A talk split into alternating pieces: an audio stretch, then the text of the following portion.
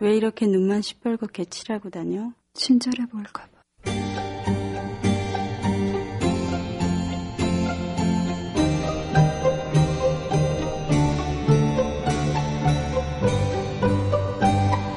Olá, você está ouvindo o Masmorra Cast, o podcast do blog masmorrerótica.blogspot.com.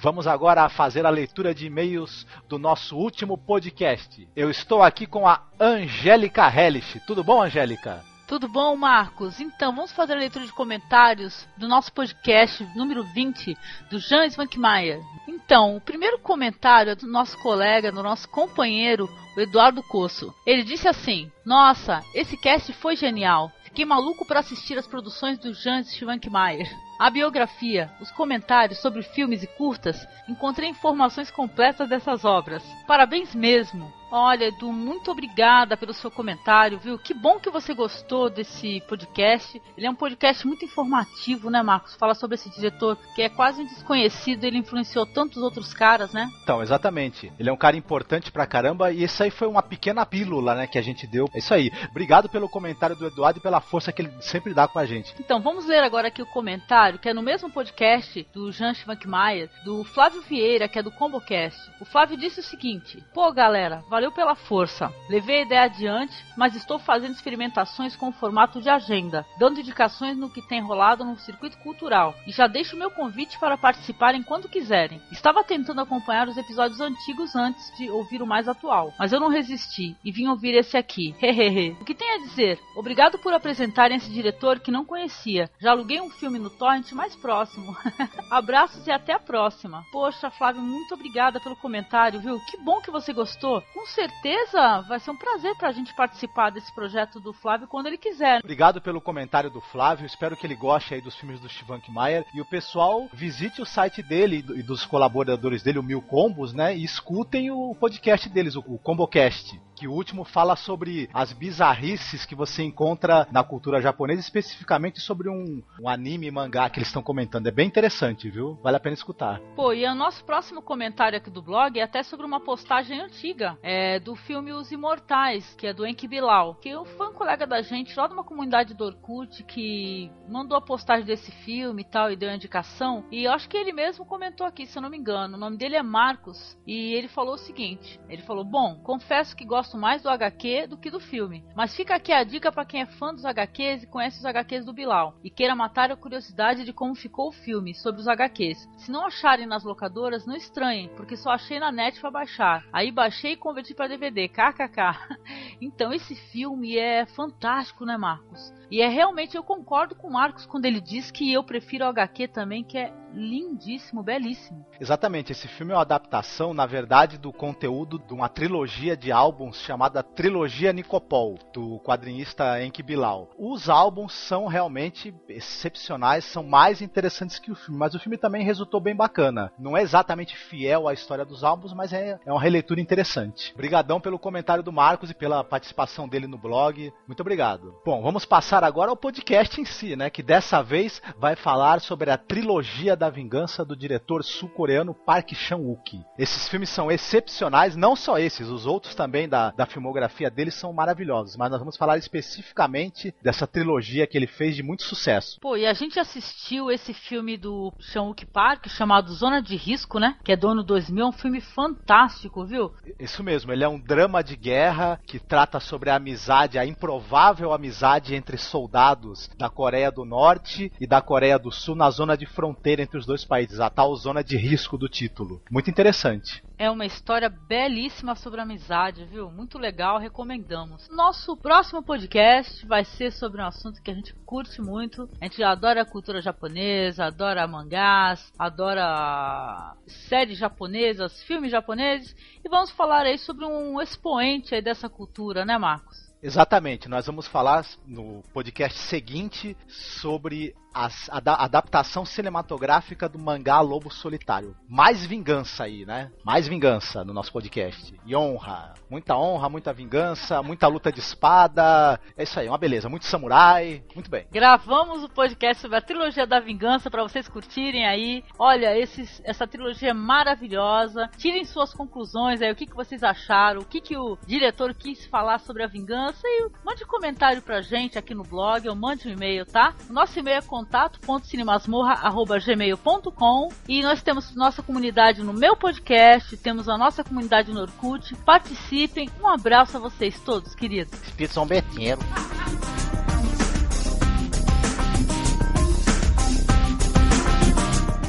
Quando a música começa, eles vão soltar o gás.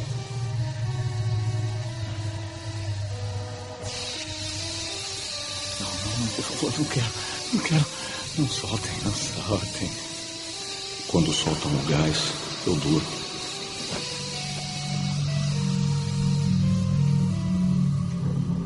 Descobri depois que é o mesmo gás de Valium que os soldados russos usaram nos terroristas tchetchenos.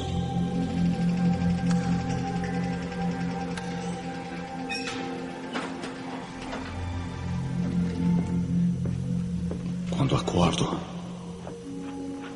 cabelo foi cortado. Não gostei nada do estilo. Mas trocam minhas roupas e limpam tudo. Desgraçados gentis.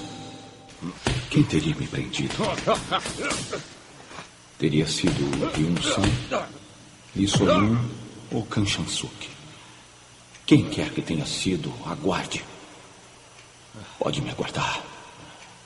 Eu vou fazer picadinho de você e ninguém vai encontrar seu corpo. Porque vou engolir ele todinho.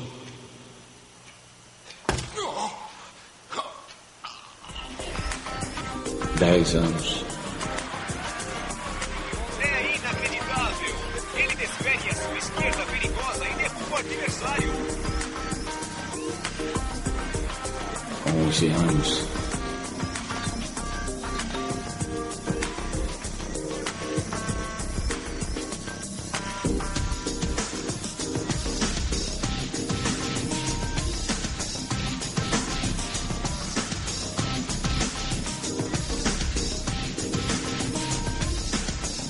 Doze anos.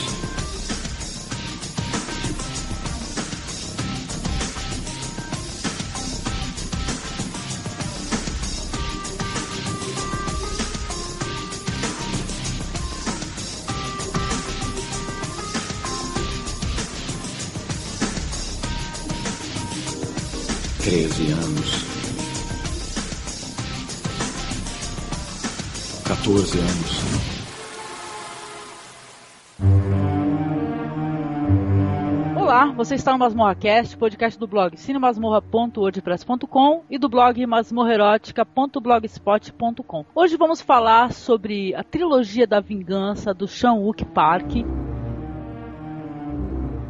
Aclamado pela crítica internacional e nacional, o cinema sul-coreano é um dos que mais tem dado bons frutos nos últimos tempos, resultado de uma Coreia ativa em ascensão cultural e econômica. A Coreia do Sul é um dos únicos países no mundo em que o cinema nacional é mais visto do que o cinema norte-americano. Uma febre no Oriente, principalmente Japão e China, o cinema coreano já ganhou vários prêmios na Europa. O mais famoso dessa nova geração no momento é Park Chan-wook, diretor da trilogia Senhor Vingança, Old Boy e Lady Vingança. Com diversas histórias, ele traz atores de várias idades, revela vários pontos de vista sobre o mesmo assunto, a vingança, e ele conseguiu ser destaque no Ocidente. A sua maneira brutal de contar, mostrar, fazendo isso com uma montagem eficiente, enquadramentos ousados, ele cria uma assinatura inequívoca da sua cinematografia. Uma das características admiráveis da trilogia é a ironia sempre presente nos momentos mais inusitados e conferindo uma dualidade espetacular às situações mais aterrorizantes. Os filmes contêm algumas características em comum: a perda, o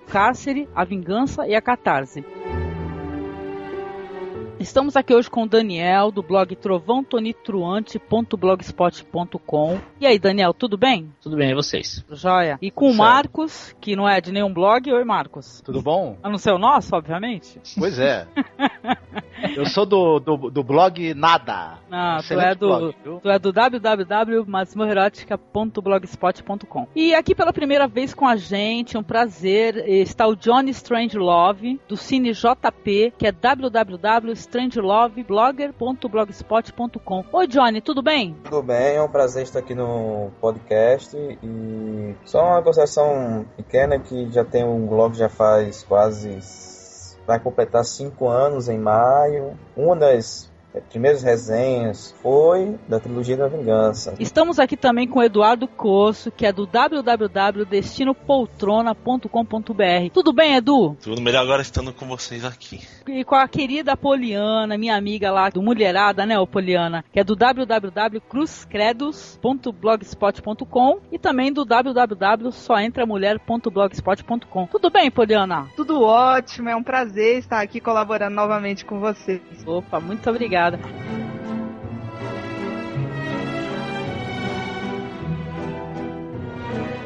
É, pra falar rapidinho do Park Chan-wook, ele tem 47 anos, coreano, né? Ele foi, ele estudou num colégio de jesuítas, assim na juventude, depois mais já na idade adulta cursou filosofia, se tornou crítico de cinema, assistente de direção em alguns trabalhos aí antes do, do, dos anos 90 e depois ele já como diretor pegou essa onda de investimentos aí muito forte que teve no, no cinema coreano, de investimentos que a, os empresários aí do país e também financiamento do exterior e tudo, que teve essa grande renovação aí do cinema coreano, né? Esse boom do cinema na Coreia. A biografia dele não tem lá muitas, né, muitos, não é muito detalhada, mas é fácil de imaginar, né? O cara criado numa sociedade aí bastante tradicional, né, que é a sociedade coreana, educado no, num colégio também de jesuítas, enfim. Aí estudou filosofia e está desconstruindo tudo isso que, que tentaram ensinar para ele, desmontando tudo isso na filmografia dele, né, sem deixar sobrar pedra sobre pedra.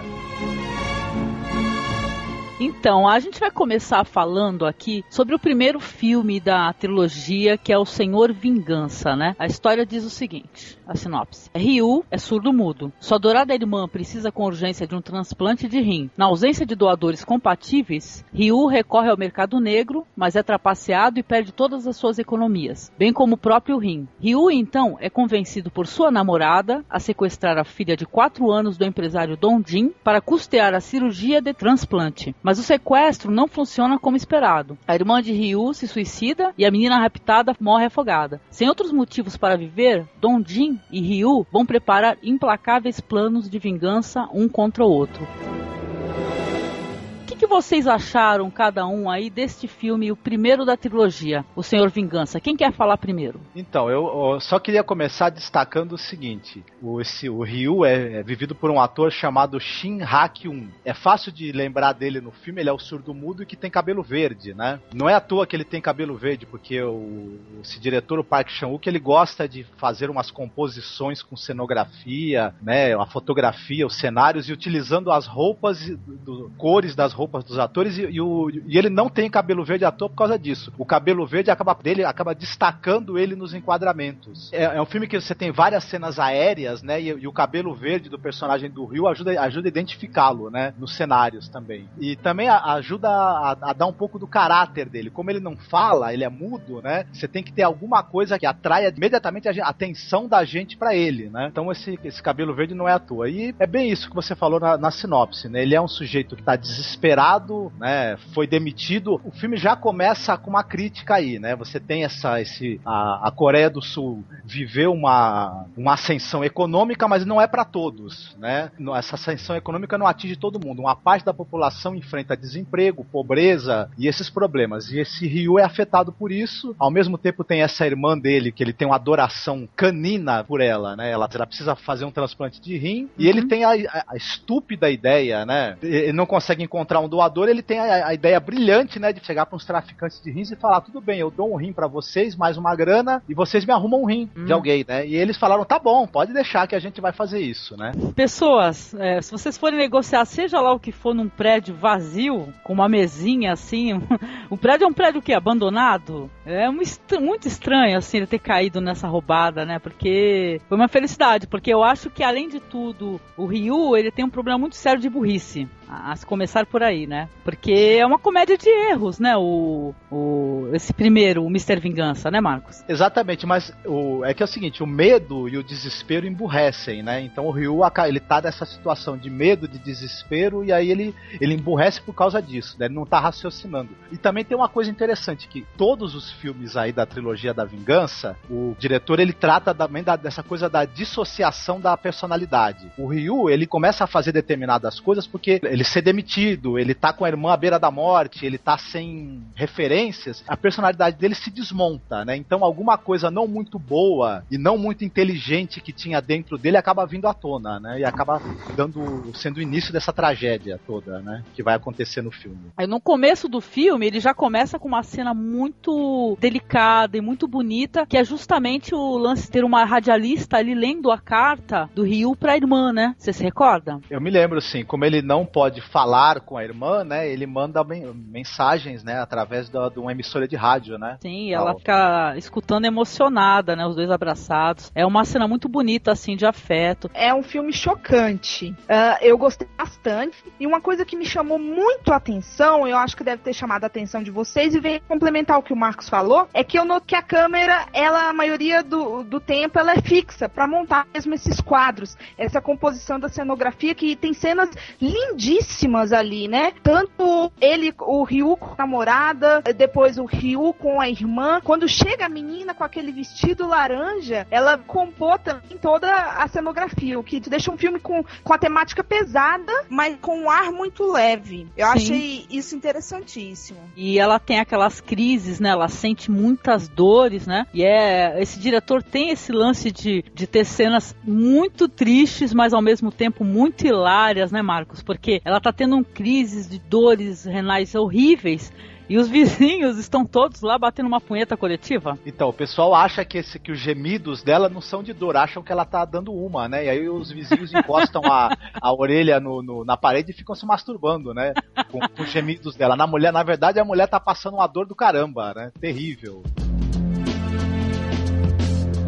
foi o segundo filme da trilogia que eu assisti. E o mais interessante é que de todos os três é o mais visceral, ele é o mais cru de todos, já que ele trata de, desse tema da vingança de uma maneira imediata, tipo causa-consequência. Todo filme é assim, desde um pequeno ato até o final glorioso. E um, das, um das, dos momentos que eu acho mais incrível é que, como o Marcos falou, não é que o Ryu seja uma pessoa burra. Não, é parece que realmente quando você passa por momentos delicados, você perde a racionalidade, perde a moralidade e faz as coisas pelo instinto. E também parece que esqueceu da personagem da namorada do mundo, que também incentivava ele a fazer as coisas. Ele fazia aquilo pensando que iria dar certo. Não. Uhum. Eu acho até que ele é a grande vilã dessa história né? Se for parar para pensar, porque esse discurso depois ele é repetido novamente no Lei de Vingança, né? O mesmo discurso que, o, que a namorada faz pro Ryu, né? Que fala assim: olha, é, vamos sequestrar, pra família não ter nenhum problema, a gente pede dinheiro, vai unir mais a família, a família vai ficar mais unida depois dessa situação difícil, né? E dá muita merda no final, né, Johnny? É, isso é verdade. Outro fato interessante, a construção da violência, Park, ele parece que é um maestro esquisito. Quando Ryu ataca os tra traficantes na, numa belíssima sequência, você vê que ele constrói pouco a pouco, você vê quando o traficante volta com a comida, aí ele passa devagar, de repente começa aquela sequência violentíssima, pesada, chega os olhos, assim, para quem gosta, fica com os olhos cheios de ver uma coisa tão incrível abrir nossos olhos e fora as grandes interpretações de Kang Ho-song, que faz o empresário, e hum. do Mudinho, o que faz o Ryu. E que curiosamente já, já tinham feito um filme juntos, conversando juntos em Zona de Risco, ou Joint Security Area. O primeiro filme dele foi um filme dirigido por Sean Park. Não acho que alguém aqui já viu ou não esse filme. Não, esse eu não assisti do Sean Luke é Park. O... Tem um hábito de repetir os atores, né? Porque nos filmes posteriores também tem tanto esse ator aí que faz o pai, eu acho que ele faz outro filme além desse, né, Marcos? O ator que faz o pai, que é o, o Song, é. que faz o empresário, Song Kang-ho, aliás. Ele é um dos capangas do professor Baek no Lei de Vingança. Um dos caras que o Baek manda para pegar, né? A protagonista lá do Lei de Vingança é a filha, né? Eu achei ele bem interessante uma coisa importante é que sempre tem um de vingança nele. Tem a vingança do Ryu contra os caras que roubam os órgãos, tem a vingança do empresário contra o Ryu, aí tem a vingança da, dos terroristas lá da menina que é namorada no Ryu. Afinal, É. são três vinganças, né, que são destacadas. Bom, em determinado momento do filme, quando ela está presa, né, quando, quando o pai do- da, da menina da menina que morre consegue botar as mãos nela, ela fala pra ele, olha, se você me matar, o meu- eu, eu eu pertenço a um grupo terrorista, porque na verdade ela seria ligada a grupos da Coreia do Norte, né, a grupos é, pró-Coreia do Norte, que, infiltrados ali na Coreia do Sul para fazer atos terroristas, atos contra a sociedade civil da Coreia do Sul, né. Ela fala pro cara que já tinha dado até uma foto dele pros comparsas dela do grupo. Ele, claro, não acredita e mete ele choque elétrico, né? Só que perto do fim a gente vai descobrir que, né, ela tava falando sério, é a terceira Também não vingança. acreditei. É verdade. Não, sabe por que, que a gente acaba não acreditando? Porque se vocês recordarem, tem uma parte do filme, quando os policiais vão lá para recolher o corpo dela, eles falam assim, poxa, ela faz parte de um, um, um grupo, eles falam a sigla. Só que é assim, fala assim, só ela pertencia ao grupo. Acho que o grupo era. É, Então, exatamente. Quer dizer que a gente fica surpreso, a gente também fica surpreendido no final do filme. Exato. É. Um destaque pra mim é aquele boneco que fica no quarto deles lá. Toda hora eles filmam o boneco. Não sei se vocês lembram. Acho que ele tá vestido de policial até, o boneco. É, tem um. Lembram, né? O quarto dele tem um visual bem pop, assim, né? Dela, Sim. né? Por sinal, o quarto dela, Aham. né? Da terrorista É, lá. é o dela. Aham, sim. É que o seguinte, um outro fato curioso da construção é que no final, aquele diálogo do, do lago, ele fala uma coisa muito curiosa, que ele diz assim pro Ryu, eu não quero te matar, mas eu preciso te matar, uma coisa assim, se não me lembro, na é verdade. Ele fala, ele fala, eu sei que você é uma pessoa boa, porque Eu ele ter que sabe o que aconteceu com o Ryu, né? Que ele foi roubado, ele acaba levantando esses fatos aí. É porque assim, a, constru é, a construção daquela cena, ele, você, o espectador é testemunha de uma coisa. Ryu é uma pessoa boa, sendo que o meio transformou. O empresário também é uma pessoa boa, que o meio transformou. Então quer dizer que muitas vezes a vida não poupa pessoas boas, entre aspas, e que muitas vezes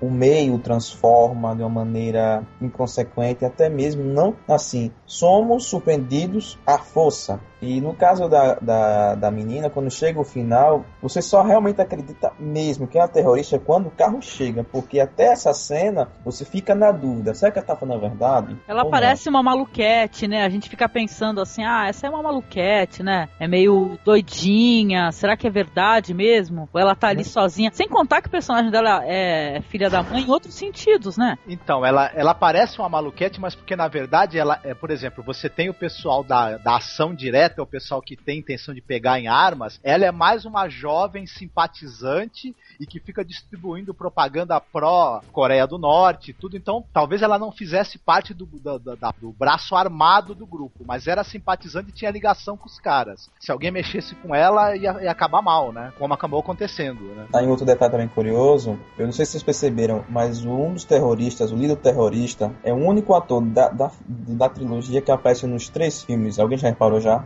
Opa, um dos terroristas é o único ator Sim. que aparece nos três filmes. O líder É, li- deles. Sim, ele aparece em Old Boy como o, o suicida com o cachorrinho Ah, é isso mesmo. e em Lei de Vingança como um dos pais do, Sim, menino sim, sequestrado. Você lembra? É, ele, o Johnny tem razão, é isso mesmo, viu? É isso mesmo. Então, eu sei que, olha, a- minha opinião, se eu for dar uma opinião sobre o Senhor Vingança, é que eu achei um filme maravilhoso, assim, que introdução, sabe, a esse tema da vingança. E a gente vai depois, assim, perceber que até nos outros filmes do Parque Chan-wook, ou Chan-wook Park, né, como o pessoal chama, chama dos dois, né, dos dois jeitos, que ele mostra, assim, que a vingança, é, apesar de ser um prato que às vezes se come frio, não dá pra saborear, né? Esse pessoal não encontra redenção com isso, né, Marcos? Exatamente. Eu acho até que a vingança, ela, ela é o tema central dessa trilogia, mas ao mesmo tempo nem tanto. Ela é um recurso que o diretor utiliza para mostrar que, na verdade, é, a gente vive no- numa sociedade onde os conflitos não estão apaziguados, onde o desespero por seja dinheiro, seja sexo, seja o que for, leva a gente a fazer atos impensados, as consequências disso podem ser terríveis. Qualquer pessoa comum, um trabalhador comum, um pai de família família pode do nada se ver envolvido numa situação violenta e a partir do momento que a sua, sua personalidade ela se desmonta e você, você tem que entrar para sobreviver numa situação violenta, não há volta também. E tal, não há não há não há esperança e não há não há como como acho que o Johnny falou, não tem mais moral, não tem mais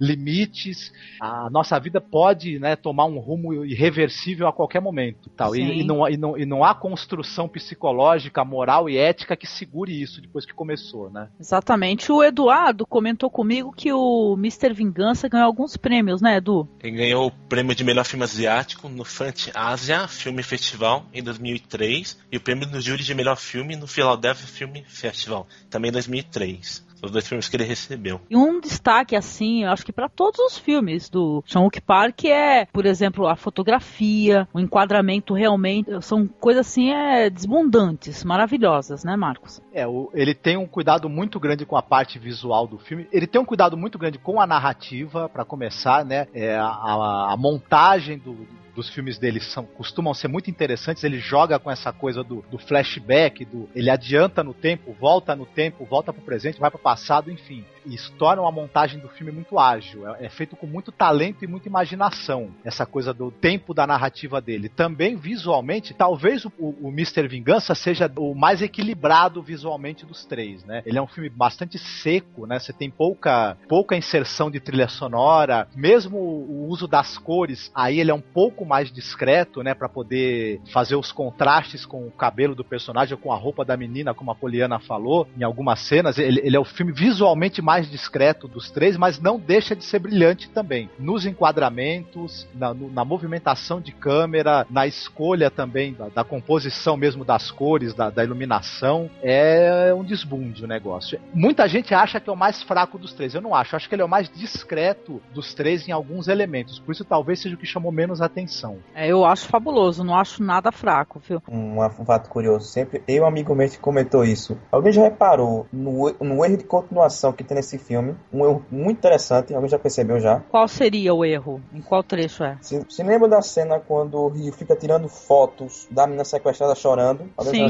Cena? Ele fica tentando fazer ela chorar, né? Fica isso, tomando foto, o colar pai... dela, querendo a boneca, um negócio assim. Uhum, certo. Sendo que já depois da morte, quando o, o pai vai pro lago, ele vai ver as fotos de novo. Sempre tem um pequeno detalhe. Quando o Rio tirou a foto, a menina estava sem o colar. Na foto, quando o pai viu, ela estava com o colar. Alguém já percebeu esse erro já? Oh, bem na hora, eu, na hora eu achei assim, não, mas não não, não, não consegui é um, pegar. É um erro curioso. É um erro curioso. Eu olhei assim, mas que é isso? Entendeu? Um amigo meu ficou falando. Ele me disse assim: esse, é, esse filme é quase perfeito. Se não fosse esse erro de continuação, eu digo, pô, cara, é assim, detalhista ao extremo. É engraçado esse erro. Sim. E também, quando assisto com minha casa, a minha mãe fica lembrando: esse mudinho sofre, meu Deus, o mudinho sofre. Pois é.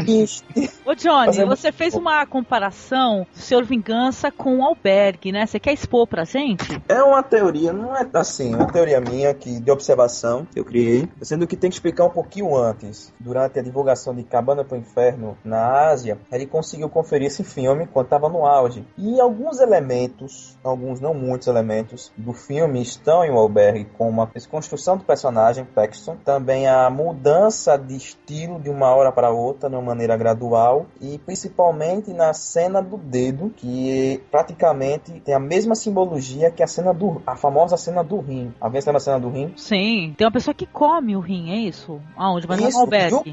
É, no, no, é, quando o Ryu mata os, os traficantes, ele come o rim. Mas aquela simbologia daquela cena é porque não é que ele quis comer, ele quis recuperar o que estava perdido. Então o que ele fez? Ele comeu o rim dos traficantes como consequência deles terem tomado o rim dele. A mesma forma que acontece no Albergue, quando o personagem perde os dois dedos e no final ele corta os dois dedos do, do assassino. Mas, na, na, mas no final alternativo ele faz uma coisa que lembra muito seu vingança, que sequestra a filha do empresário assassino. Você lembra do no, albergue. É interessante o modo como o Senhor Vingança ele chegou de pouco a pouco e conquistou da maneira assim os cineastas, mas quando chegou o The Boy foi outra coisa. Não, só para completar o que o Johnny estava falando, a trilogia da Vingança é, foi lançada aí uma caixa né, especial com oito DVDs, etc. E entre os extras, entre os, as coisas que vieram a mais, você tem um, parece que um livreto onde você tem vários cineastas escreveram textos a respeito do, do filme, da trilogia, etc. E da influência que, que eles podem ter sofrido. E o primeiro cineasta que se propôs e aceitou fazer um texto de introdução foi justamente o Eli Roth. Foi o primeiro a confirmar a presença aí nos ensaios que, que vão servir de introdução.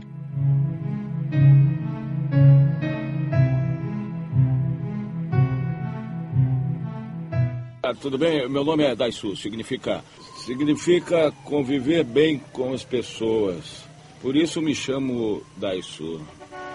Alô, filhinha, aqui é o papai. É, o papai. Olha, filhinha, eu comprei um presentinho para dar pro meu amorzinho, sabia? É, eu tô indo para casa com presente, tudo bem? Você espera, Eu quero né? falar com tá ela. bom. Boa menina. Me passa o telefone. Ah, o John Juan quer falar com você, Yuri. Lembra dele? Lembra do John Juan? Ah, espera um pouco, espera um pouquinho. Olá, Yuri. Tudo bem? Tudo bom com você? Sou eu, John Juan. Ah, então hoje é o seu aniversário, não é? Que bom. Meus parabéns, viu? Você vai ganhar um presentinho amanhã, tá? Alô? Alô? Olha, me desculpa, tá? Eu sei que é tarde, mas é que o Daisu tá indo pra casa agora e... Desculpa. Alô? Não, ele tá aqui, é claro que sim. Um instantinho que eu vou chamá-lo, tá? Daisu! Ô, Daisu! Então, o segundo filme da trilogia é o Old Boy, de 2004. E esse filme aí, eu vou dar uma sinopse pequenininha também aqui. Ele diz assim: então o Daisu ele começa alcoolizado na história, né? Ele explicando por sinal o significado do nome dele, que quer dizer assim: é uma pessoa que se dá bem com todos, uma pessoa de fácil convivência, né? Chega a ser uma grande brincadeira o nome dele, né? Do Odeisu. Então ele é um homem comum, bem casado, pai de uma garota de 3 anos, que é levado a uma delegacia por estar alcoolizado. Ao sair, ele liga para a casa de uma cabine telefônica e logo em seguida desaparece, deixando como pista apenas o presente de aniversário que havia comprado para a filha. Pouco depois, ele percebe estar em uma estranha prisão, que na verdade é um quarto de hotel, onde há apenas uma TV ligada, no qual ele recebe pouca comida na porta e respira um ar que o faz dormir diariamente. Através do noticiário da TV, ele descobre que é o principal suspeito do assassinato brutal de sua esposa, o que faz com que tente o suicídio. Sem obter sucesso, ele passa a se adaptar à escuridão de seu quarto e a preparar o seu corpo e a sua mente para sobreviver à pena que está sendo obrigado a cumprir, sem saber o porquê. Olha, o Old Boy da trilogia, ele foi o primeiro a fazer, a- fazer sucesso, a fazer barulho aqui no Ocidente, né? Tanto que a gente só foi conhecer o restante da trilogia depois, né? Depois que o Old Boy foi lançado aqui no- nos cinemas no Ocidente e em DVD, que a gente pôde ver o de Vingança e só depois que o primeiro filme começou a ser veiculado, o Mr. Vingança. A gente acabou vendo a, a, a trilogia meio que ao contrário, né? E o Old Boy acabou fazendo sucesso porque ele foi exibido, no- ele, fez, ele fez muito sucesso já na Coreia, né? Enfim, teve alguns milhões de espectadores, superou a audiência de- dos grandes sucessos do cinema americano na época, e aí ele acabou sendo exibido no, no Festival de Cannes, e um tal de, de Quentin Tarantino, vocês já devem ter ouvido falar dele, ele assistiu o filme, né, é, chorou durante a sessão, é, levantou da mesa e começou a falar pros jurados, tem que votar nesse filme, que esse filme é foda, é o melhor, é o caramba, e tal, fez um... Só faltou bater em quem não, em quem não votasse no, no Old Boy pra, pra premiação em Cannes. O Old Boy acabou ganhando um prêmio, né? E ganhando uma, uma grande divulgação no Ocidente. Ele já ele é baseado num, num, num mangá, numa história em quadrinhos, que foi editada no Japão em oito volumes. O, o mangá não, foi, foi um sucesso, mas não foi um sucesso estrondoso. Tanto é que é um mangá nem muito conhecido por aqui. Ele acabou sendo editado nos Estados Unidos um tempo atrás. E só de você pegar uma, uma história em quadrinhos que tem mais de mil páginas, o mangá, né? Esse daí é, um- é uma história bem, bem comprida. E adaptá-lo para um filme de 120 minutos, e isso já é um, um filme que faz sentido, que funciona. Inclusive, quase todo mundo é unânime em dizer que o filme é muito melhor do que o, do que o mangá original, né? Então isso já é um ponto pro roteiro aí, que é do, do Park Chan-wook, com mais dois, dois colaboradores dele. Tal. Sim.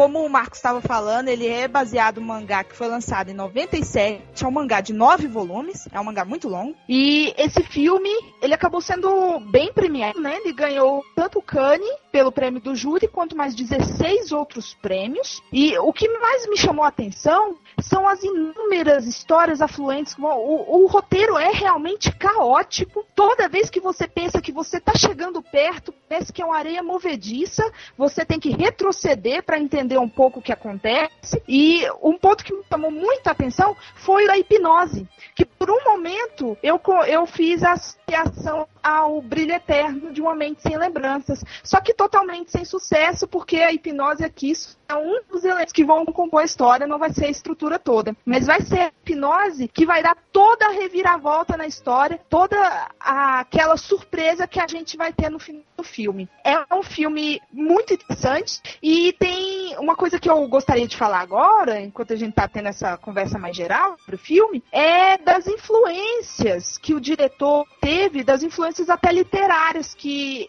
eu estava lendo em revista dele, e ele falou que tem realmente influências de Kafka e Sófocles. Eu já tinha notado Kafka, né, principalmente no que diz respeito ao processo de Kafka, que é um livro em que o, o, o protagonista ele é preso em um quarto com um banheiro e sem saber qual é o motivo que ele foi preso. É justamente a, a atuação do, do nosso protagonista aqui, que ele não porque ele foi preso, fica preso ali e ele fica preso durante 15 anos e tem 5 dias para saber o motivo. O motivo vai ser realmente algo estarrecedor é verdade. O Old Boy é um filme bem conhecido e, e, por sinal, é um filme até que teve uma certa polêmica. Eu estava até conversando em off com o Johnny, né? Que ele ficou famoso também porque teve essa polêmica do tiroteio lá na Universidade Americana de Virginia Tech. Um sul-coreano chamado Cho Seng-hui matou 32 pessoas no dia 16 de abril de 2004 porque teve alguém que acusou, né, falou que tinha assistido o filme e, e usou como inspiração, né, matou 32 pessoas, né, é, numa escola, numa universidade, né. Isso daí já aconteceu, inclusive, em outros filmes, assim, que o pessoal simplesmente vai e culpa, né. Ah, eu assisti isso, ah, pronto, não é porque eu tenho transtorno psicológico, foi o que, o gatilho, né, que motivou. É, foi o primeiro filme que eu vi. A cena clássica dele comendo povo vivo, antológica. É, terrível. Espero que não faça uma versão mesmo americana. Aquela coisa do Will Smith acho que foi cancelada. Nossa, foi cancelada? Tomara, porque eu até falei com o Marcos. Nossa, que terrível, gente. Graças ao Tarantino, ele ganhou o prêmio do júri de melhor filme. E a gente teve acesso a ele pela, acho que a Europa Filmes trouxe, em versão dupla. E outras polêmicas, Angélica, também pairaram sobre esse filme, como é o caso daquela cena em que o protagonista vai comer um polvo vivo. Então, essa cena é uma cena extremamente forte, que você vê os tentáculos do polvo, né, se debatendo no rosto dele, parece que lutando por vida. Então, as pessoas ficaram meio assim com, com, essa, com essa cena, já causou polêmica, né, a morte de um animal, assim, de forma crua. E, claro... Não, sendo é... que, que é normal o povo lá se alimentar justamente dessas coisas, né? É verdade, ah, mas ficou tão forte, né, Angélica? Eu mesmo fiquei assim, meio que chocada. Ele vai, ele vai mordendo e aqueles tentáculos vão se agarrando no rosto dele. Ah, aquilo é terrível. E. Ó, lembrando que eu não sou vegetariana nem nada, mas o negócio foi que eu fiquei meio chocada mesmo. E outra, outra coisa interessante é, eu não sei nem se é spoiler. Se for, você corta depois, Angélica. Mas é o incesto, que tem, é claro que é um grande tabu. Sim. Eu creio que não é spoiler, porque esse tema vai ser trabalhado de diversas formas durante o filme. Tanto que na versão que o Eduardo estava falando aí, que o Will Smith ia fazer a, a adaptação junto com o Spielberg, ele falou que ia retirar essa cena do povo e a do incesto. Então eu não sei como. O, olha só no que que daria, né? O trabalho o trabalho, porque é uma pena, porque assim, os caras, eles fazem um trabalho ali extremamente autoral, né? Que nem é o caso do, do Parque Chan-wook, né? E aí os caras, obviamente, precisam de grana. O americano vai lá com uma pasta imensa, lotada de, de dólares e fala: Olha, eu quero os direitos para poder fazer o remake do seu filme aqui nos Estados Unidos. Com essa grana, o cara vai ter grana para fazer o quê? Mais três filmes lá na Coreia do Sul. Quer dizer que, porra, é, infelizmente, que é assim que acaba uma ideia extremamente legal, interessante, autoral, vindo para os Estados Unidos e se tornando isso que a gente já viu, como por exemplo o Hack, né? Que foi feito quarentena, né? primeiro fato curioso é a, a famosa cena do povo. O ator, que é Choi Sin ele é budista e depois dessa cena ele ficou lamentando, chorando pela, pela morte do povo e tal. E ele ficou meio, ele ficou realmente triste com aquela cena de ter feito, porque ele ofendeu a religião dele. E outro fato curioso, Angélica, sobre os remakes é que é o seguinte: muitas tem filmes que em realidade quem produz os Estados Unidos não é os próprios americanos, e sim os originais. Porque se você prestar atenção muito bem no assunto, Quarentena foi produzido pelos mesmos produtores do original. Então. Não, mas a gente está é trabalhando aqui. A gente está trabalhando aqui o seguinte. Entendeu? Mesmo que, que tenha assim o produtor original, ele foi pago para isso. Quer dizer que quando a gente faz um remake, a gente, a gente tem que trabalhar a ideia seguinte: um remake é feito por quê? Qual que é o sentido do remake? Quando a gente tem possibilidade de melhorar aquela história e a história tem condições de ser refeita de maneira melhor uma maneira superior, entendeu? Quer dizer que a gente não está aqui discutindo o fato de do, do cara ali que produziu aquele trabalho e tal, ele não, não, não poder fazer isso com a obra dele, é um direito dele, entendeu? O que, a gente, é. que eu comentei é o fato de haver necessidade ou não de remakes, entendeu? Porque tem certos que, remakes que eles não poderiam nem existir, entendeu? é porque assim, dependendo do caso, eu não sei, mas sendo que o remake de Old Boy fica muito assim estranho, porque. Porcaria, primeiro... viu o que a Poliana falou? Isso, o Will Smith não ia, ele não ia aceitar colocar no roteiro, já que ele estava fazendo a adaptação, ele não iria colocar a cena do povo e nem as cenas que relativas ao incesto. Exatamente. Ele ia cortar toda a crueza, toda a forma visceral do filme, ele ia acabar com a história.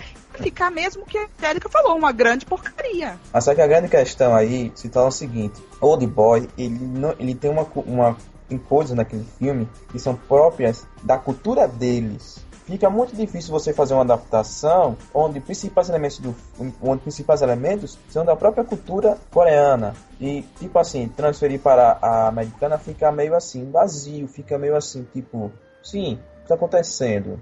Isso não vai, fica aquela coisa, aquele vazio. Eu acho assim, eu não justifico o remake por isso. Se há algo na cultura do país que ele não pode ser transferido, que não se faça. Entendeu? Eu, como telespectador, assim, obviamente, Zé Ninguém, né? Qual é o diretor que vai escutar a gente? Então, mas é o seguinte: eu, como espectadora, eu não vejo necessidade de remakes. Entendeu? O remake é apenas um caça-níquel, que ele fica ali tentando é, absorver um pouco do sucesso que o original já havia dado. Agora, se isso tem componentes ou não do, do país, aí já é uma outra questão. Uhum. Né, na é verdade? Eu acho que ficou difícil ensaiar o povo, né? Pra ele ficar lá se debatendo no resultado. Vocês acham que esse povo aí é, era uma. era real, era algo colocado pro computador? Como é que vocês. Vocês acham que essa cena realmente ela foi feita com um animal ali vivo? Eu acho que foi real. Você, Marcos? Sim, sim. É, foi usado com um animal vivo, Angélica, e foram utilizados quatro povos ali, viu? Nossa, que delícia, hein, gente? Uhum. Ui. certo. Não, então os americanos compraram uma vez, há alguns anos, um pacote de 10 filmes para fazer remake. E acho que talvez um do Old Boy tava na lista, mas não sei se vai rolar mesmo. E o povo é de verdade que aparece no making off do filme no DVD. Nossa, que coisa boa, né? Só para completar esse é, esse assunto da, da, do remake, o Spielberg e o Will Smith, na verdade, compraram os direitos para do mangá, né, para fazer uma nova versão do mangá. E, e, muitos dos elementos que a gente tem no filme Old Boy não estão presentes no mangá. E também tem muita coisa no mangá, que é o mangá, como a Poliana até tinha falado, nove, nove partes, né, mais de mil páginas. Evidentemente, muita coisa do mangá também não está no filme. Então, é, mas é claro que eles iam fazer uma. iam adoçar a história como é meio que, que, que acontece como né? É meio, como é meio que óbvio. É americano, como a gente já está acostumado com, com, produções que o Spielberg dirige ou esteja, ou esteja por fora, o Spielberg é um cara que ele tem um certo limite. Ele não, ele não leva as histórias às últimas consequências de jeito nenhum. Ah, eu acho né? que é o seguinte, olha, pra resumir, é. eu acho que uh, um, cara, um cara que tem um um trabalho como esse, assim, o Sean Park. É, eu tava até falando com o Johnny, que ele. Acho que. Não sei se o Johnny conseguiu assistir. Tem um outro filme dele que é aquele Eu Sou uma Cyborg, mas tudo bem. Olha, o cara ele explorou o amor, e em situações assim, um asilo de loucos como eu nunca tinha visto na vida. Quer dizer que o cara tem um trabalho extremamente autoral e ele aborda sim temas pesados, vingança, incesto, cárcere, entendeu? Violência extrema às vezes, não mostrada de maneira extrema, né? Porque o Sean Park não é gore, né? Ele não mostra os miolos voando nem nada, mas tem um sim um componente de violência, né, e tal. Isso, eu quero mudar um pouquinho o assunto para aquela grande cena, eu não sei se vocês falaram que eu fiquei caindo toda hora, mas é para chamar atenção para aquela cena da, da briga, gente, no corredor. É muito boa, né, Poliana? Eu dei muita é risada. Boa. Sabe o que, que eu mais gostei, Angélica? Que eu senti que alguns momentos. Claro, que toda luta ali, toda luta em filme é coreografada e tudo mais. Mas ele se perde um pouco na coreografia, você vê ele ofegante mesmo, já não conseguindo, errando já aonde ele vai acertar, ele bate na parede e as pessoas ali caindo e chegando mais, uma coisa angustiante. Então, é, foi algo que eu gostei bastante, que beira o real e totalmente sem cortes, né? Sem é uma cena sem cortes, que vai caminhando assim. E ela demorou três dias para ser feita. Então é uma cena de imenso trabalho, mas você vê ali realmente o real. Você sente o herói, né? Aí já é um você herói. Você sente a pessoa comum brigando, Isso. né? Você sente a pessoa comum brigando. É isso que é fantástico. Ele erra os golpes e bate na parede, cai, escorrega e não aguenta mais e ofega. Você vai junto lutando com ele. Então eu acho essa cena mesmo. Eu ia até entrar nisso que a Poliana falou dessa cena, que ela realmente é espetacular. E ela, ela tem uma coisa também, não só essa cena como outras, e que quando vai acontecer uma luta, uma cena de, de violência, você tem a introdução da música clássica muito semelhante, de forma muito parecida com o que o Kubrick fez no Laranja Mecânica. Você tem a, a, a violência coreografada dessa maneira mais natural, né? Não é uma coisa assim que parece um super-homem lutando artes marciais. A cena tem uma, uma hilariedade imensa né? Eu dei muita e... risada. Aliás, nesses filmes aí do, do Sean Park, tu não sabe se ri ou chora, né? Tem isso. Ele traz isso, ele traz essa, esse humor negro junto com essa situação terrível, né? Uma situação de questões morais, né? A cena é perfeita. Tem um estilo de arte de samurai lá, no Japão, que é mesmo pelo lugar que eu não tenho onde a pessoa escapar. Então é mais fácil de lutar uma pessoa contra vários ao mesmo tempo. Não tem como quatro correrem ao mesmo tempo em cima dele. Entendi. É, é, um negócio tipo 300 lá, né? Que eles ficaram no local Exato. que o pessoal era obrigado é a entrar aos poucos, né? Mas eu sei isso que mesmo. na hora que ele abre assim a porta do elevador, ele tá cheio de gente. Eu dei muita risada, né? Que ele dá aquele suspiro, Nossa. fala assim, não acredito, de novo.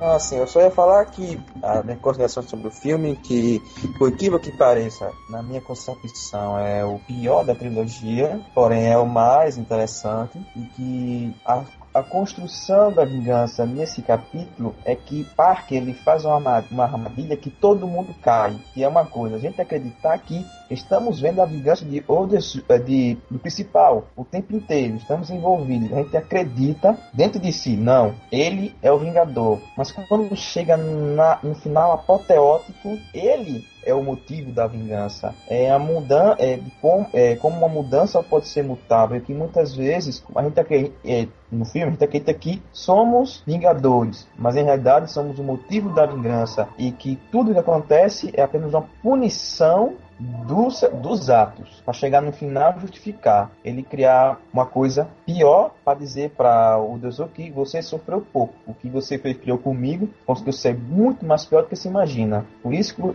por isso aquele final é extremamente apoteótico. Então, não, eu queria só chamar atenção para uma coisa, né, que eu acho que vocês devem recordar. Tem um, não, quando o Old Boy lá ele tá preso, tem um quadro, né, que tem assim um rosto e tal, e diz assim: "Ria e o mundo rirá com você. Chore e você chorará chorará sozinho. Ele leva isso daí às últimas consequências, né, gente? Não sei se vocês lembram. No final do filme, por exemplo, ele dá um sorriso imenso, entendeu? E tem momentos do filme também que ele sorri, que é aquele sorriso assim super aberto e muito triste, né, gente? Exatamente. E com um sorriso vazio. Sim, aquele sorriso, desesperado. É um sorriso desesperado, grande e desesperado. Que ele leva isso daí a sério, né? Tem aquela frase também do Evergreen, né? O Jitai, né? Que é o, no caso, é o empresário lá, que é o seria o vilão, né? O vilão. O, seria o vilão. Então, seria o vilão, né? Então ele diz assim pro Old Boy: seja pedra, seja areia, tudo pode afundar, né? Quer dizer que tem umas questões interessantes, né?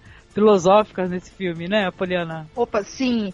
Realmente, além, é, todas essas questões filosóficas vão enriquecendo a narrativa, que é, faz com que eu discorde do Johnny, dizendo que é um filme fraco. Eu acho até que em termos de narrativa e de roteiro, é um filme muito mais forte do que até o, o, o Mr. Vingança. Eu senti isso, porque é um roteiro que você não sabe o que é realidade lá primeiro. Isso já é problematizado, porque ele vive durante aqueles 15 anos ali, vendo televisão, e ele vai incorporando aquilo à vida dele. Quando ele entra naquela sessão de hipnose, que ele já foi solto, só que a gente ainda não sabe, ainda tá pairando ali entre realidade e não realidade, ele começa a jogar pra fora esses elementos da televisão. E a gente não sabe o que, que ele fabricou e o que realmente é a realidade. E a gente fica lutando ali, tentando saber o que, que é realidade ou o que não é. Então eu acho que isso vem enriquecer o roteiro, que não te dá verdades absolutas. A vingança não é única, a, a vingança é recíproca, ao mesmo que é vingado, você é o vingador. Então eu acho que é um roteiro brilhante. É isso que vai fortalecer o filme. Só pra completar tudo que já foi falado desse filme, eu acho que até pra situar também quem tá escutando, eu acho que vale a pena falar o seguinte, em relação ao Old Boy. O Mr. Vingança, ele era um filme muito mais direto, muito mais seco, é, tinha um distanciamento maior, e eu acho que o, que o Sean Park ele, ele tinha uma preocupação em que a em fatos terríveis que acontecem no primeiro filme, a gente acreditasse um pouco, tivesse uma sensação de realidade naquilo. Já a partir do Old Boy, eu acho que ele se liberta disso. Ele pega a ideia central que ele já tinha usado no Mr. Vingança e ele resolve colocar mais elementos literários, ele resolve é, usar uma, uma montagem ainda mais criativa, uma fotografia mais criativa, levar essa coisa da, da, da destruição da personalidade do, do homem que fica como se fosse um animal tentando sobreviver e que a- abandona toda a moral, toda a ética, toda, toda, toda, tudo que ele tem de civilização para entrar nessa coisa do, do, do, do que há de mais violento nele. E eu acho também que o filme fica mais claro no Old Boy que aquilo tudo é uma construção mental de um diretor, de um roteirista. Ele, ele é menos, é, é, digamos assim, verossímil e você acredita menos naquilo como algo real, mas ao mesmo tempo ele levanta mais questões e ele, eu acho que ele é mais bem sucedido artisticamente, como obra mesmo em que o, em que o artista, o diretor, ele estava mais solto, mais liberto, querendo chegar no limite mesmo, né, e levar o público ao limite com aquilo. É, eu achei interessantíssimo Old Boy, viu? Eu gostei dos três, assim. de- até o Edu perguntou assim, falou assim: ah, eu- não é, Edu, você falou. é, qual que você gostou mais, Edu, que você falou pra mim? Eu gostei mais do Lei de Vingança. Lei de Vingança, né? Que a gente vai falar a seguir. Eu gostei dos três, viu? Olha, cada um à sua maneira, né? São diferentes entre si, apesar de abordar o mesmo tema.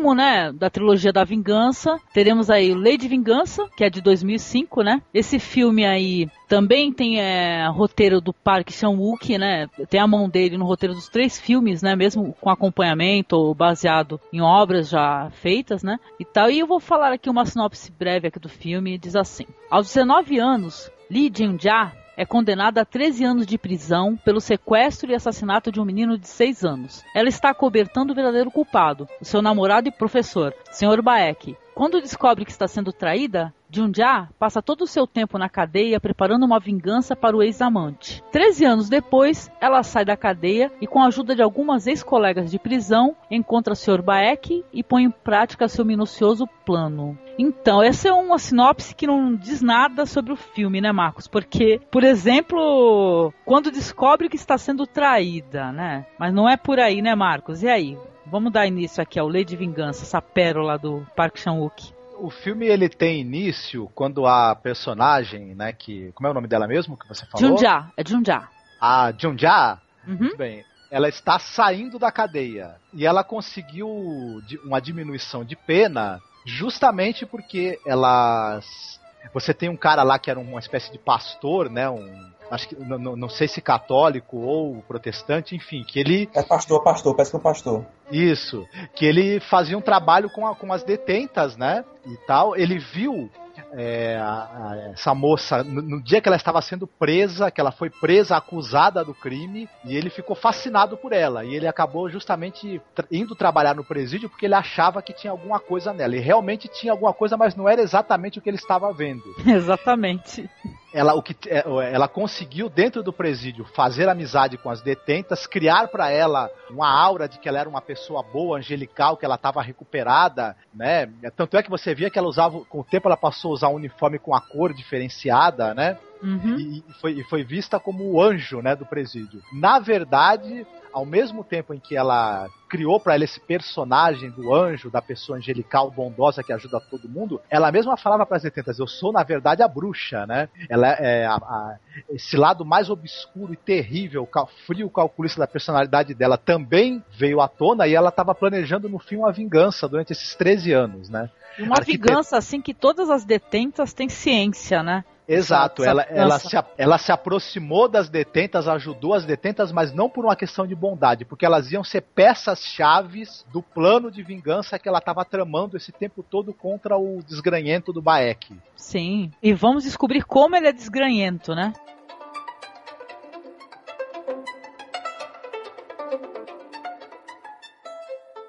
Então eu gostei muito da cena que tem aquela gordona que tá abusando de umas detentas, uhum. que ela parece que uma foi presa, que ela matou o marido, esquartejou e tava comendo. É parece a, o quintal dela é um monte de policial indo armado para prender ela. Essa cena eu achei muito boa. E aquela mulher realmente era horrorosa. E ela matou com alvejante na comida, fingindo que tava cuidando dela. Sim, a Junja, ela, a vingança dela, ela, ela vai fazendo de maneira bem sutil, né? Parece que a Junja foi a única que não foi comida por essa detenta, né, Du? Porque foi. era magrinha. Foi, depois ajudou ela, fingindo que era boazinha pra todo mundo ver. E uma coisa interessante do filme é que a gente tá no caso dos Nardoni, e o Mr. Baek lembra um pouco, porque ele matou meninos, né? Então me lembra um pouquinho, dá ah, um pouco mais de raiva dele. Porque tem essa violência, né, contra criança e tal. E mostra no final nos vídeos, eu fiquei meio chocado. É muito, o final é muito chocante, viu? O melhor, ainda continua sendo pra mim o melhor filme de Shonk Eu não sei se alguém comentou, mas jogo de início a perfeita, os perfeitos créditos iniciais, a entrada Sim. do filme. Uhum perfeita, trilha sonora impecável do início ao fim, daquelas que você escuta, escuta, escuta, escuta e não consegue enjoar nem um pouco. A construção da personagem Gwenja é um dos mais, curiosos, é um dos mais curiosos porque é uma personagem que lembra muito Ryu na questão de genuidade, sendo que ela foi enganada e pagou um pepino muito grande por causa do professor. O, o momento da prisão dela, ela não tava, ela criou amizades, mas ela sabia que com essas amizades ele ia contar cada uma ia ser uma peça específica para ela no futuro e cada uma foi. É à toa que, que o filme você percebe isso, essa construção. E também pelo fato do, do vilão, a construção do vilão ser muito interessante, porque em nenhum momento ele é, ameaça, é ameaçador, em nenhum momento transmite essa coisa, ele é o vilão do filme, não parece, mas de acordo com, com o que se passa no filme, você sente assim um pouco é, surpreso e chocado com o que realmente acontece a cena quando descobrem as fitas. Uhum. Outro, fato, outro fato também interessante é o filme aparece todos os personagens, todos os atores que já participaram, dos outros dois filmes, como o, o empresário do primeiro filme, o Mudinho, o vilão de Old Boy, ele aparece Sim. também, e a carinha do carinha que apareceu nos três filmes. O outro também, o que faz o pastor, é o que faz o guarda-costas do empresário em, em Old Boy. Exatamente, é... já com uma outra peruca, né? Que esse daí é o cara das perucas, né? Isso, o cara das perucas. E um fato curioso é que a atriz já trabalhou com o Sean Park no Zona de Risco. E, e também isso daqui. O final é um dos mais apoteóticos que eu já vi em toda a minha vida. Para mim, acho que continua sendo um dos melhores filmes da década e um dos mais emocionantes que eu vi quase toda a minha vida no cinema, porque é uma experiência única, todo o envolvimento que o filme transmite para o espectador até chegar ao cume final onde chega aquela parte do bolo que para mim é uma das mais emocionantes e por todo o filme. Sim. Então, a personagem também vive o drama de tentar encontrar a filha dela, que tá na Austrália, né? Vivendo com um casal australiano. E a filha dela vive. Não sei se vocês lembram dessas cenas. Tem sim a cena do. A filha dela foi tomada dela, né? Foi mandada à adoção, né? Triste isso daí pra caramba. E a filha dela é uma personagem muito interessante também no filme, né? Essa criança depois cheia de raiva, cheia de mágoa, né? Que também tem que aprender a perdoar essa mãe, né? Que meio assim, a gente sabe que ela não tem culpa. Toda a construção baseada na, nesse encontro mãe e filha no, no filme inteiro, é, para mim foi surpreendente. Outra coisa que tem que ser falada é que ela foi teve que assumir a culpa pelo, pelo crime no, no começo do filme, começo da história, né?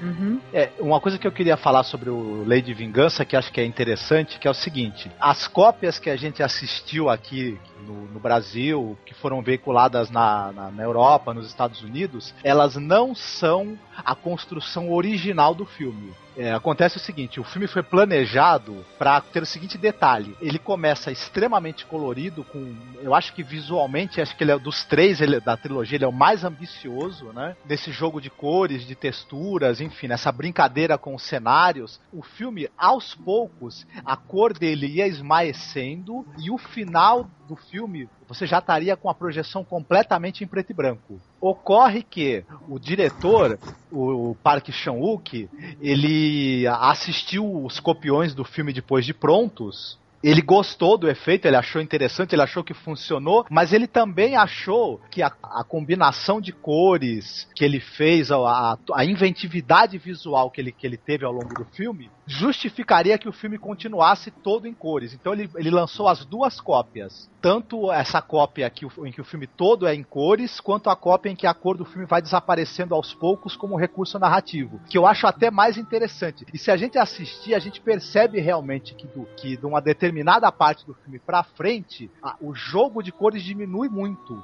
você começa a ter cenas cada vez mais sombrias e, com, com e mais monocromáticas. Porque, na verdade, é a parte do filme que seria a projeção em preto e branco. Ah, quer dizer que essas cópias que chegaram aqui no Brasil, elas chegaram com uma, com uma modificação. Não tem esse detalhe aí que você falou. Não, então, as cópias veiculadas no, na Coreia, você tinha as duas versões. Essa que a cor vai desaparecendo e a outra que é colorido. Na Europa e na América não foi veiculado essa outra, essa versão original. Caramba, bom. Infelizmente. Que pena, né, gente?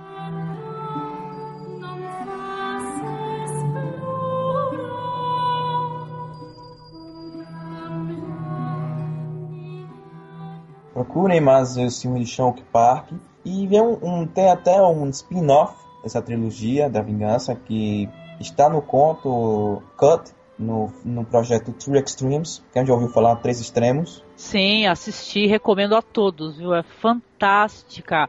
É porque assim, Três Extremos é um projeto entre Takeshi Mike, Fruit Chan e Shock Park. Em alguns ah, saiu assim, The, é, The Box de, de, Mike, Escravas da Vaidade, ou Dumplings de Chan e Cut, o último que é de Shock Park. Nos Estados Unidos saiu uma versão que saiu o longa, o longa que o Escrava da Vaidade também tem um longa.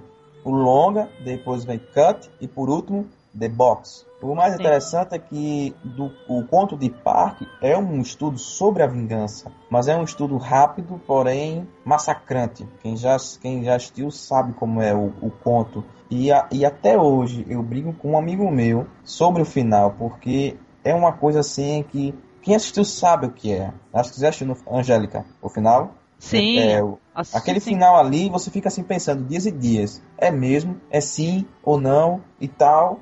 E o começo do, do curta é um prólogo para Sede de Sangue, no filme dele. Quem já, quem já eu, percebeu Eu já isso, assisti, por sinal, Sede de Sangue. Não fale nada, senão vou ter um troço. é muito bom, viu, Johnny? Eu sei. E só isso, que também Park ele fez um filme, um pequeno curta, que participa de um projeto chamado Se Você Fosse Eu, sobre preconceito, discriminação, o governo da Coreia criou, em não sei qual foi foi em 99 ou 2001, que mostra vários contos sobre preconceito ou temas similares. E o conto de Park, ele fala sobre um, uma imigrante nepalesa na Coreia, e é muito interessante, mesmo. E é um dos mais difíceis de se encontrar dele. Então, agora eu vou pedir para cada um para fazer uma consideração final assim sobre esse trabalho, sobre essa análise do Sean Park, a vingança. Para começar as considerações finais, já que a gente estava falando aqui no chat sobre o, esse outro filme dele, Eu Sou um Ciborgue, não deixem de assistir também, é excepcional, viu? Agora, falando da trilogia da vingança, eu acho que ela, o, o sucesso dela, tanto artístico quanto de público, acho que ele tá, a gente pode resumir muito nisso. É um cinema tecnicamente impecável, né? Fotografia, montagem, é, interpretações, as atuações dos atores, um roteiro excepcionalmente bem. Todos os três filmes têm roteiros muito bem escritos, onde, onde tudo se encaixa de uma maneira muito, muito interessante, muito lógica, mas ao mesmo tempo sempre imprevisível. É, acho que dificilmente em algum momento dos três filmes eu consegui prever assim o resultado de alguma coisa, prever o desfecho de alguma das sequências. É, é, é uma trilogia que ganha também por isso, é um suspense muito bem arquitetado, muito bem feito e que ao mesmo tempo ele não tenta vender pra gente nenhuma ideia moralista, não tenta nos convencer de, de nenhuma tese. Ele mostra situações cruas no seu limite, ele, ele, ele muito mais ele desconstrói essa coisa do, do, do papel do ser humano da sociedade, da autoimagem que a gente tem do que tentar realmente nos convencer de qualquer coisa. E acho que isso aí ganha muito em reflexão e ao mesmo tempo não atrapalha a diversão. É, é isso aí. Tá é certo. Foda. É foda, né, para resumir. É foda. Agradecemos a ele por ter introduzido a nós a, o, o, cinema coreano, que provou nos últimos, mei, nos últimos anos que é um dos melhores cinemas da atualidade e que os filmes dele conseguiram mesclar a questão da filosofia com a violência sem parecer pastiche ou coisa ridícula. Porque o tema da vingança, se você perceber bem, é um tema muito assim, clichê. Mas o modo como ele trata, ele não, moda, ele não trata como se fosse uma coisa comum, ele trata de uma maneira especial, filosófica, pesada, e que muitas vezes chegamos no final, chegamos a refletir a si mesmo para em si mesmo o que é realmente é, a questão da vingança. Será que realmente a vingança vale a pena ou não? O que, o, se realmente existe uma des, é, desconstrução moral de uma pessoa, realmente uma vingança realmente destrói uma pessoa e o, a trilogia mostra uma visão sobre isso e isso é incrível. Park para mim é um dos melhores e como o meu diz, ele é um mestre, sem dúvida. Não conhecia o trabalho desse diretor e eu tenho estado de graça desde quando eu vi esses filmes, né? Assisti os dois e tenho a complementar o que o Marcos falou também, porque é um filme que ele não puxa nem para um lado nem para o outro da vingança, ele mostra a vingança sem maniqueísmo nenhum de ah, esse daqui é o mal e daqui é o bom, verifiquem isso de forma alguma e todos ali praticam a vingança, todos são atingidos por ela. É, é fantástico o filme, é um filme lindo de se ver, uma fotografia fantástica, o roteiro é uma delícia.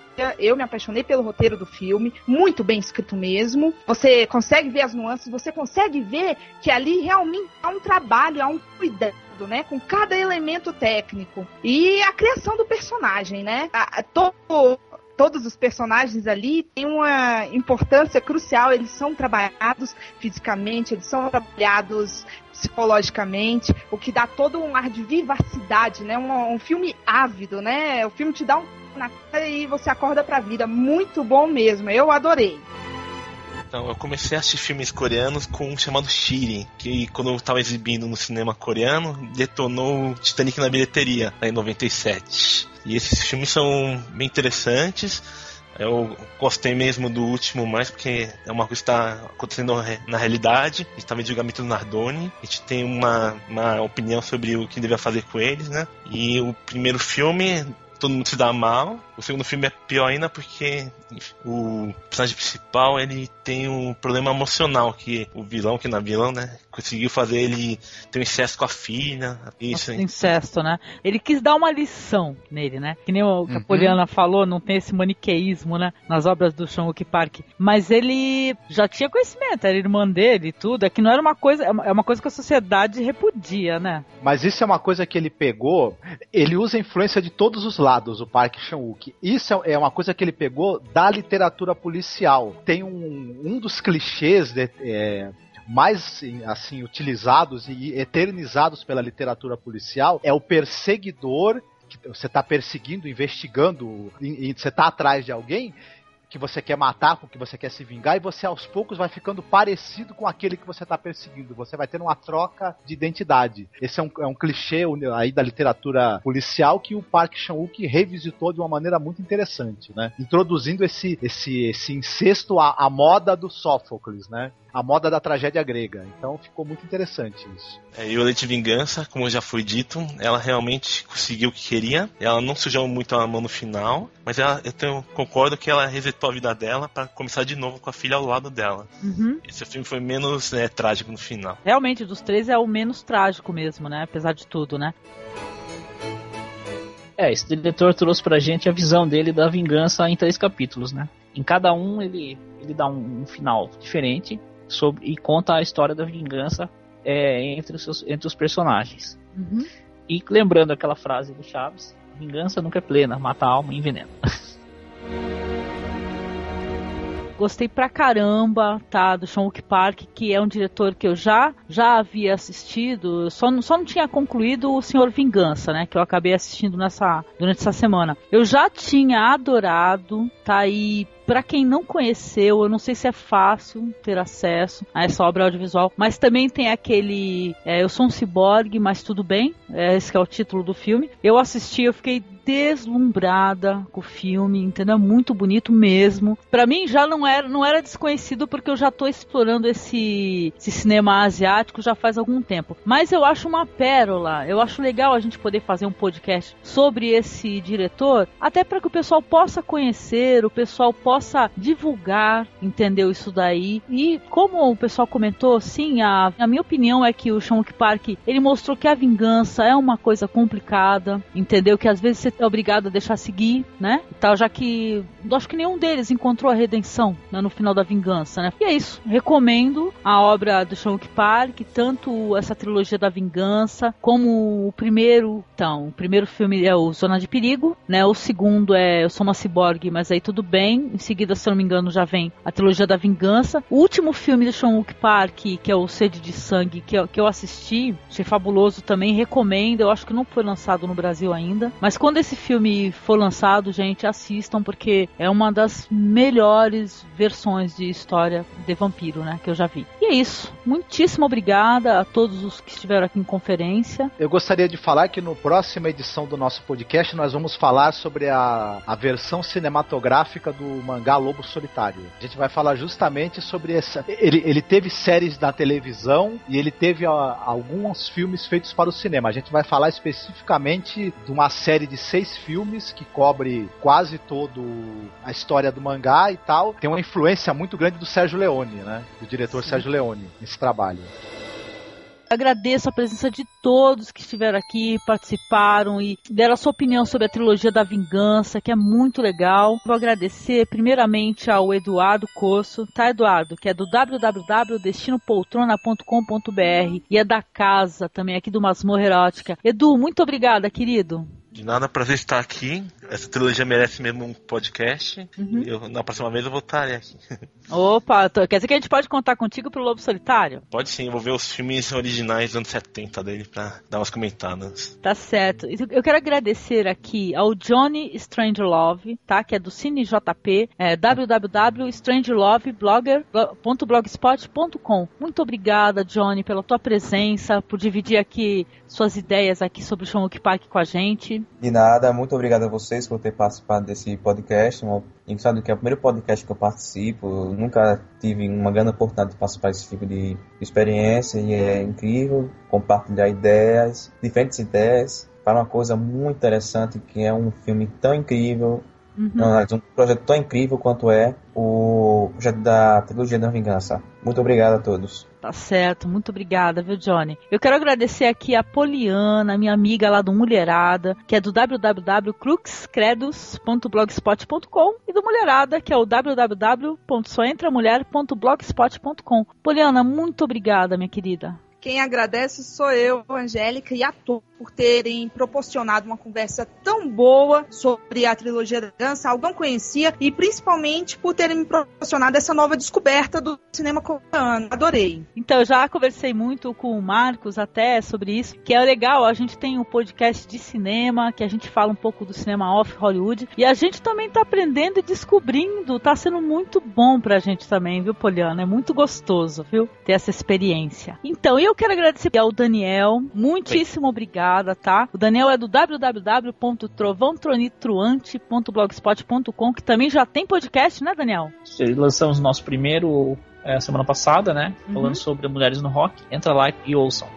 Também tá um link do blog do Daniel lá no nosso blog, no Masmorra Erótica. E Marcos, muito obrigada pela sua participação. Você que disse que não é de nenhum blog, mas você é do nosso blog, sinto muito. Eu que agradeço, é sempre um prazer estar aqui conversando sobre cinema, estar descobrindo filmes novos, diretores interessantes. É isso aí, eu, eu já tinha assistido a trilogia um tempo atrás, mas agora deu para revê-la, prestar atenção em outras coisas, descobrir novamente esses filmes. É isso aí, foi muito bom. Então, quem quiser mandar e-mail pra gente, pode mandar e-mail para contato.cinemasmorra.gmail.com, tá? Que nós respondemos.